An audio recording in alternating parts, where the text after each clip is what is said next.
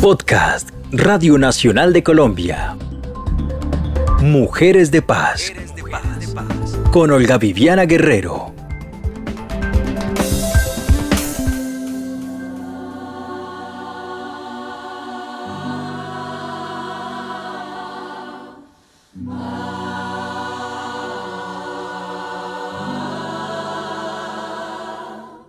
Con el deseo de los buenos tiempos y la buena salud, les doy la bienvenida al cuarto capítulo de Mujeres de Paz. Este espacio de Radio Nacional de Colombia, dedicado a replicar las historias de vida de las mujeres del mundo que aprendieron a luchar por sus derechos en difíciles batallas contra la historia, contra la cultura, contra sus ancestros y especialmente contra sus opuestos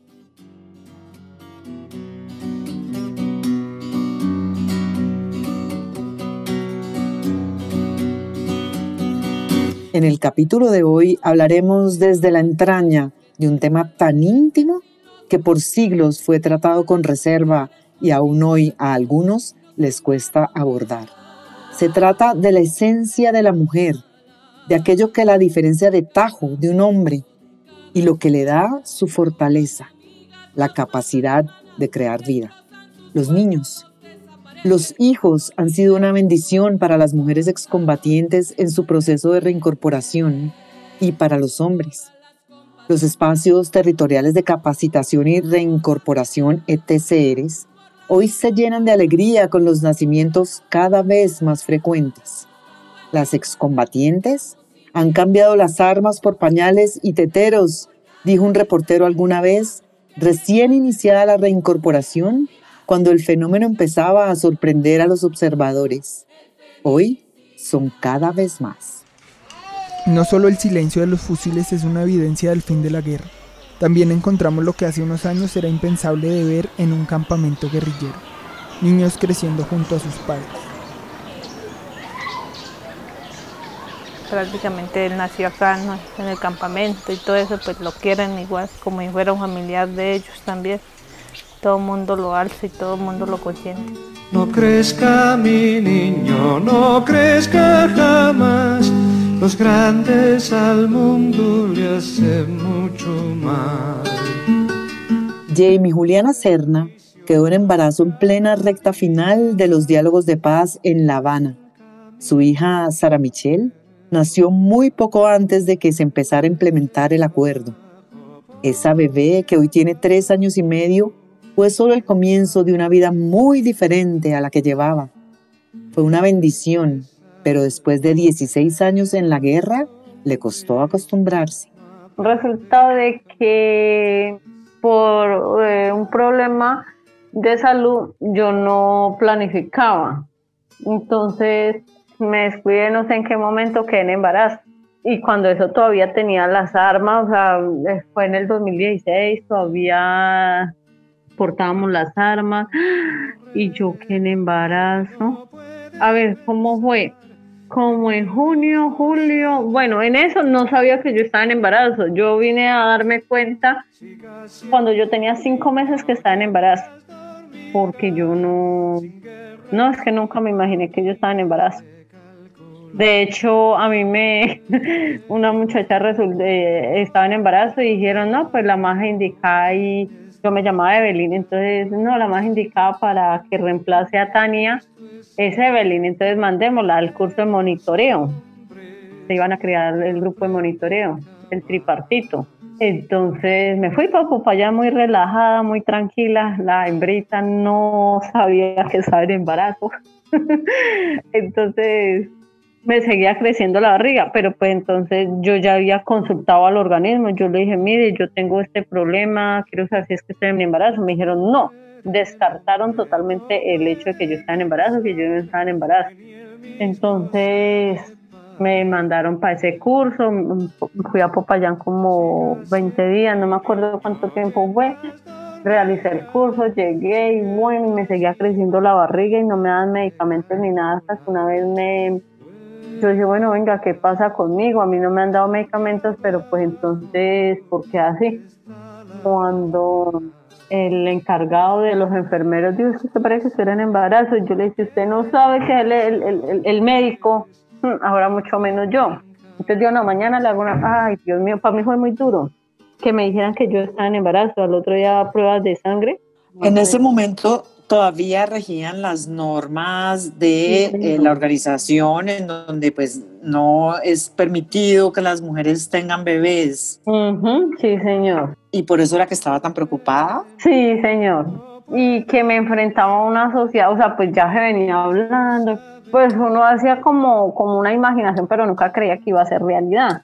Pero sí, uno se imaginaba uno la vida así, con un niño empezando, qué va a ser el futuro de él. O sea, no, no me hallaba y yo me sentía como ahogada en un vaso de agua. Yo dije, yo no soy capaz de salir adelante. ¿Dónde tuvo esa bebé? Ella nació en Santander de Quilitao.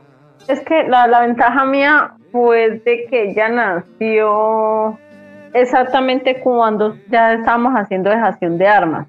Entonces todavía, por ejemplo, cubrieron todos los gastos médicos, todo lo que se podía, porque ellos dijeron saque un listado de todo lo que va a gastar la niña y yo pues yo no sé qué utiliza una niña, un niño, yo no sé qué utiliza.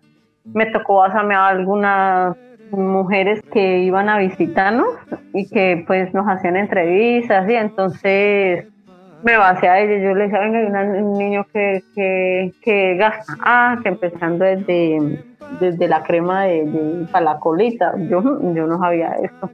Entonces pues me fui como ahí, saqué a esto y entonces eso me sirvió porque hasta el año de, de la, la niña cumplió un año, todavía tenía algunas cositas que me habían dado.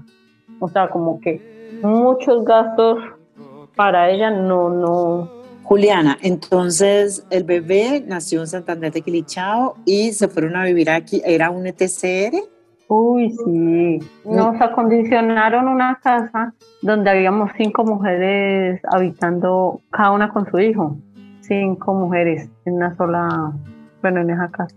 Juliana, ¿y por qué cree que las mujeres empezaron a tener bebés justo después de que se acabó, se firmaron los acuerdos? Es que es una situación muy curiosa. a ver, ¿qué le digo? Pues en el caso mío, o sea, yo hablo por mí, ¿no? Yo no, vuelvo y le digo, yo no esperaba, no sé si una bendición de Dios, pues yo creo que sí, los hijos son una bendición de Dios, pero pues en mí fue porque ya, digámoslo así, tenía que pasar porque es que fueron 17, casi 18 años y yo nunca, nunca supe que fue un aborto, nunca, nunca un embarazo. Y casualmente cuando prácticamente se había firmado la paz y todo, quedar en embarazo, la cuestión de Dios. Pero las otras muchachas, ahí sí como que se me sale de las manos yo responderle eso porque no, no sé cuáles serían los pensamientos de ellas yo la verdad, en ese instante yo dije, yo no voy a tenerla, yo, yo no quiero tener un niño. Yo planteé, yo le dije, yo no quiero tener un niño. Cuando ya está embarazada, pues dependiendo también del tiempo de embarazo. Entonces se realizaba el desembarazo. Entonces, ¿qué, perdón? El desembarazo se ve. El aborto. El aborto.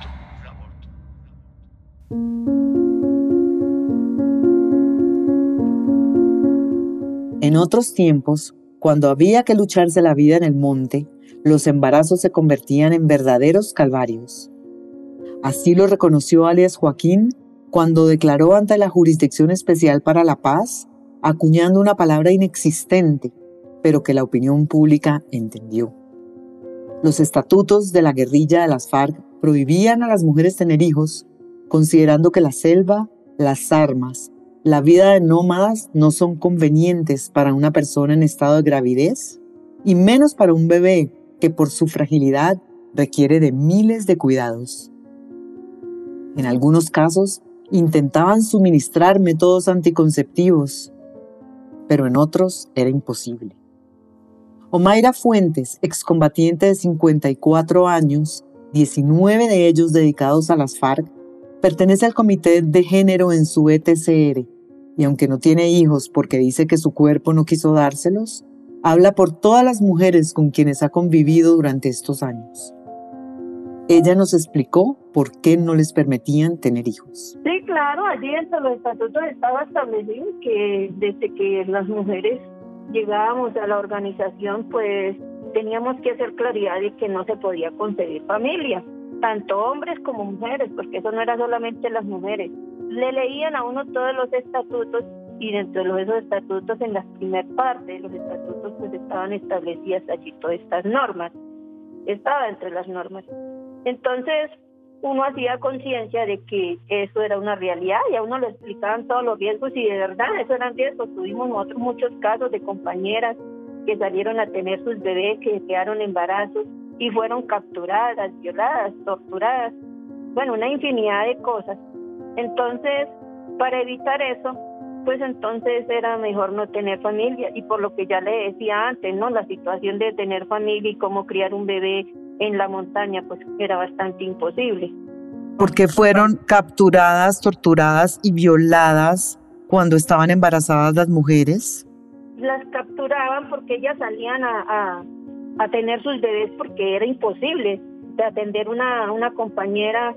Habían en algunas partes, hubieron compañeras que llegaron a, tener allí sus partos porque habían las condiciones, pero en de no había las condiciones, pues es lógico que tocaba sacar esas estas mujeres, estas compañeras, a los centros poblados, a, los hospitales, clínicas, bueno, y entonces inmediatamente no ha de faltar la, la inteligencia militar en Colombia, pues había mucho seguimiento hacia nosotros y a no, todas nuestras familias las tenían ubicadas y allí las llegaban y las capturaban o amigos donde las teníamos en los pueblos, en las ciudades, pues también eran la inteligencia militar tenía mucho seguimiento a esto y entonces también allí llegaban y, las capturaban. ¿Qué pasaba si quedaban embarazadas? Pues las compañeras de que si quedaban embarazadas, pues cuando se detectaba a tiempo el embarazo, que a veces con las pruebas de embarazo habían porque también se escaseaban, y se aplicaban legrados a las compañeras con el pleno consentimiento de ellas, porque es, pues eran las normas y debido a, las situaciones pero hubieron muchísimas compañeras que no aceptaban y pues de lógico pues se les dejaba que tuvieran ese ese bebé, ¿no? Había sido de una forma accidental o debido a la misma circunstancia, situación que se presentaba de, de escasez, de guerra. Entonces, si la compañera realmente no estaba de acuerdo, se le aceptaba tener y teniendo en cuenta la cantidad de riesgos y tenía que correr una compañera, pues tenía que correr muchos riesgos al salir a tener ese bebé. Pero no todas las combatientes contaron con la suerte de poder decidir sobre sus embarazos o sobre el destino de sus hijos. El posconflicto ha traído a la luz decenas de casos de mujeres que no solo fueron abusadas sexualmente estando en las filas de la guerrilla, sino que fueron obligadas a abortar o a entregar a sus hijos a extraños. Fueron obligadas a abortar o a entregar a sus hijos a extraños.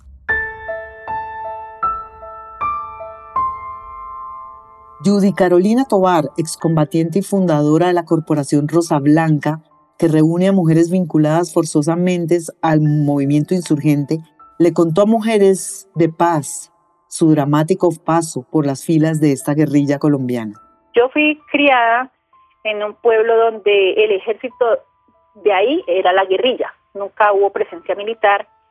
Ya cuando llega la presidencia el doctor Álvaro Uribe, ya es donde militariza el pueblo y toda esa zona que fue en el sur del Tolima, el pueblo donde yo vivía se llama Herrera, que es un corregimiento del municipio de Río Blanco.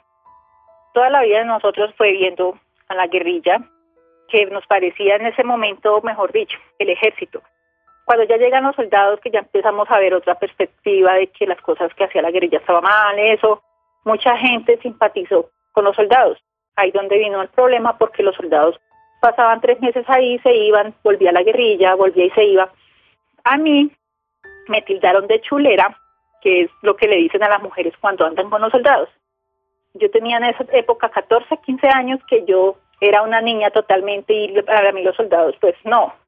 Bueno, sin embargo me dijeron que yo era chulera, tenía que irme y a los dos, tres meses llegaron por mí, me estaban esperando en las afueras del colegio con uniforme, con libros y todo, fui reclutada y pues ya llegué a un campamento, campamento de alias Jerónimo, que era el comandante del Frente 21. Judy, algunas de sus compañeras han dicho que en la guerrilla los hombres son iguales a las mujeres. No, allá se lucha por la igualdad, se luchaba por la igualdad, pero la igualdad para ellos era que las mujeres tenían que trabajar igual que los hombres, pero en los privilegios las mujeres no tenían los privilegios que tenían los hombres. Allá las mujeres eran excluidas en algunas labores, por ejemplo, los hombres podían salir más a los pueblos y prácticamente siempre se veían hombres en los pueblos que los dejaban salir, les llevaban más cosas a los hombres que a las mujeres. De las parejas, las mujeres no podían tener pareja, la pareja que quisiera, sino que ellos escogieran. No podía tener pareja civil, los hombres sí podían. Entonces, no me parece, y desde que yo estaba allá, siempre vi la preferencia por los hombres que por las mujeres. Y ellos siempre decían que tocaba luchar por la igualdad, por la igualdad social. Bueno, el lema de ellos hay luchar por la igualdad social, pero nunca, o sea, hacia las mujeres eso era totalmente distinto. ¿Cuándo quedó embarazada? Yo no tuve em, eh, embarazo dentro de la guerrilla, pues sí dentro de la guerrilla, sino que a mí como por quejarme porque me estaban abusando, un oficial de servicio me fracturó un brazo. Debido a esta fractura del brazo, yo tuve tres salidas de EA para recuperarme y las tres veces me les deserté, como dicen ellos, me les volé, pero ellos volvieron y me recapturaron, volvieron y me llevaron allá. Ya la cuarta vez me mandan donde mi mamá a recuperarme y pues yo me enamoré en esos momentos que estuve en tiempo donde mi mamá me enamoré de una persona civil, de un muchacho del pueblo que yo sabía, yo era consciente que de una vez me daba para consejo de guerra, pero pues yo estaba dispuesta a pagar la sanción. Que no me daba, no creo que me diera para fusilamiento, pero el peor de los casos fue que yo quedé embarazada y eso sí automáticamente me daba para fusilamiento. Ellos se dieron cuenta que yo estaba embarazada cuando yo tenía siete meses. Y en ese momento fueron a ocho meses tenía y, ya fueron a reclutar a mis hermanos porque ellos tenían que reemplazarme a mí mientras que yo salía del embarazo. Se lo iban a reclutar porque después de que saliera del embarazo tampoco los iban a devolver. Mis hermanos tenían nueve y doce años. Ya a finales de noviembre pues me mandaron a una muchacha que me cuide porque yo a los dos días tenía que dejar a mi hijo con ella porque como mi mamá se había, mi mamá en el momento que se dio cuenta que se iban a llevar a mis hermanos, mi mamá se vino para Bogotá, se los trajo para no permitir que se los llevaran a ellos también. Yo quedé sola, entonces mandaron a la muchacha que me cuidara, una guerrillera. Una noche, un domingo en la noche, ella se fue a bailar y pues yo aproveché ese domingo y, y me le volé a la madrugada el lunes a las 3 de la mañana. Me vine con embarazada el primero de diciembre y llegando acá pues el 10 de diciembre ya tuve a mi hijo. ¿Cómo es un consejo de guerra? ¿Qué habría pasado en un consejo de guerra? Bueno, en un consejo de guerra se reúnen todos los, los guerrilleros, hacen una reunión, ponen al, a la persona que van a juzgar adelante, le ponen un defensor, es algo así como una audiencia. Entonces ponen el defensor, que el, que el fiscal, que bueno. Pero entonces influye mucho la palabra del comandante. Y el comandante siempre se le metía por el lado a uno, por ejemplo, decía, yo digo que esta persona debe ser fusilada, no debe ser perdonada. Cuando él dice eso, automáticamente todos votan por fusilamiento. Le manejan la mente de una manera terrible, porque si él dice, para mí que hay que matarlo, entonces todos tienen que matarlo. Entonces yo en ese momento yo sabía que yo dejaba a mi hijo a los dos días con esa muchacha y yo no volví a ver a mi hijo. Y que tampoco iba a quedar con mi mamá, porque mi mamá estaba acá en Bogotá ya con mis hermanos y tampoco le iban a entregar el niño a ella. Entonces, pues ya ahí fue donde yo decidí venirme porque yo dije, no, tampoco me voy a someter a un consejo de guerra que yo sé que me van a dar para fusilamiento. Tenemos a Juan Diego y a Daniel. Háblenos de sus hijos. Mis hijos en estos momentos están conmigo. El año pasado hubo unas amenazas por parte del Paisa y por parte de, la, bueno, los guerrilleros, porque tenemos una niña en la corporación que denuncia directamente al paisa, tuvo unos abortos del paisa. Entonces el paisa a raíz de eso nos mandó amenazar, pero que ya no nos iba a matar a nosotros. Que ellos sabían que nosotras teníamos hijos y pues que iban por nuestros hijos. el año pasado una persona que trabajaba en el colegio donde estudiaba mi hijo fue es un desmovilizado, fue guerrillero. Y una noche me le pegaron un susto, él llegó muy asustado porque una persona venía siguiéndolo y le decían que se lo iban a llevar. En ese momento pues me tocó sacarlo de acá, del colegio, lo mandé para donde el papá, pero pues allá estaba más pesada la vaina porque fue en el Putumayo, que es también pesado. Ahorita los tengo conmigo, eh, Juan Diego pues ya cumple 13 años y Daniel va a cumplir 9 años en diciembre también. Daniel nació de la vida en paz post FARC. Su hijo chiquito nació ya cuando usted se había escapado de la guerrilla. Sí, porque yo decidí volarme 10 días antes de tener a mi niño mayor. Ya Daniel, ya yo conseguí una pareja dos años después y pues Daniel y fue como algo muy diferente, fue algo muy tranquilo, muy relajado, o sea, muy diferente las cosas a como me tocó con, con Juan Diego, porque con Juan Diego sí fue una lucha para poderlo tener, porque a los siete meses pues ellos también me querían hacer abortar y la, la condición era que yo tenía a mi hijo y se lo entregaba a mi mamá. Pero sí fue una lucha porque pues tal vez no di con comandantes tan cerrados o tan bruscos, digo yo, porque para dejarme, yo tenía siete meses y y yo hablé, yo dije que yo estaba dispuesta a pagar la sanción que me tocara pagar, pero que me lo dejaran tener y que se lo dejaba a mi mamá. Y a pesar pues de que sí ellos son muy drásticos en las, en las leyes y en tomar decisiones, pues así me dejaron tener a mi hijo. Pero sí fue una lucha porque eh, ellos tenían también el mecanismo de que ellos le daban algo en la comida a uno para que uno abortara. Entonces yo me cuidaba de todo eso porque era una lucha para yo poder tener a mi hijo. Mientras que con Daniel fue algo muy, muy tranquilo.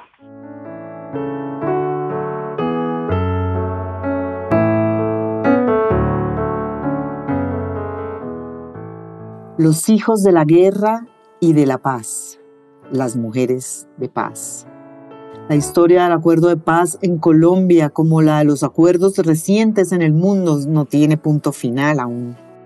Son estas mujeres, más de 3.000 en proceso de reincorporación, y sus hijos, quienes se encargarán de transmitir este legado a través de generaciones. Cuando se empezó a hablar de este proceso de paz, nos propusimos a que si era real esto, y vamos a tener un hijo como en agradecimiento a estar vivos y a tener también a quien contarle y quien transmita nuestra historia, que conozca la otra parte que el país no conoce y que quien más para que nuestro hijo transmitiera, contara. Así me despido, queridos seguidores y amigos de Mujeres de Paz. Agradezco el apoyo de Paula Aguirre, John Rodríguez y Dayana Campos en la producción de estos podcasts en los que dejamos un pedazo de nuestros corazones después de terminar cada capítulo. Así me despido con el deseo de los buenos tiempos y la buena salud que tanto nos hacen falta hoy en día.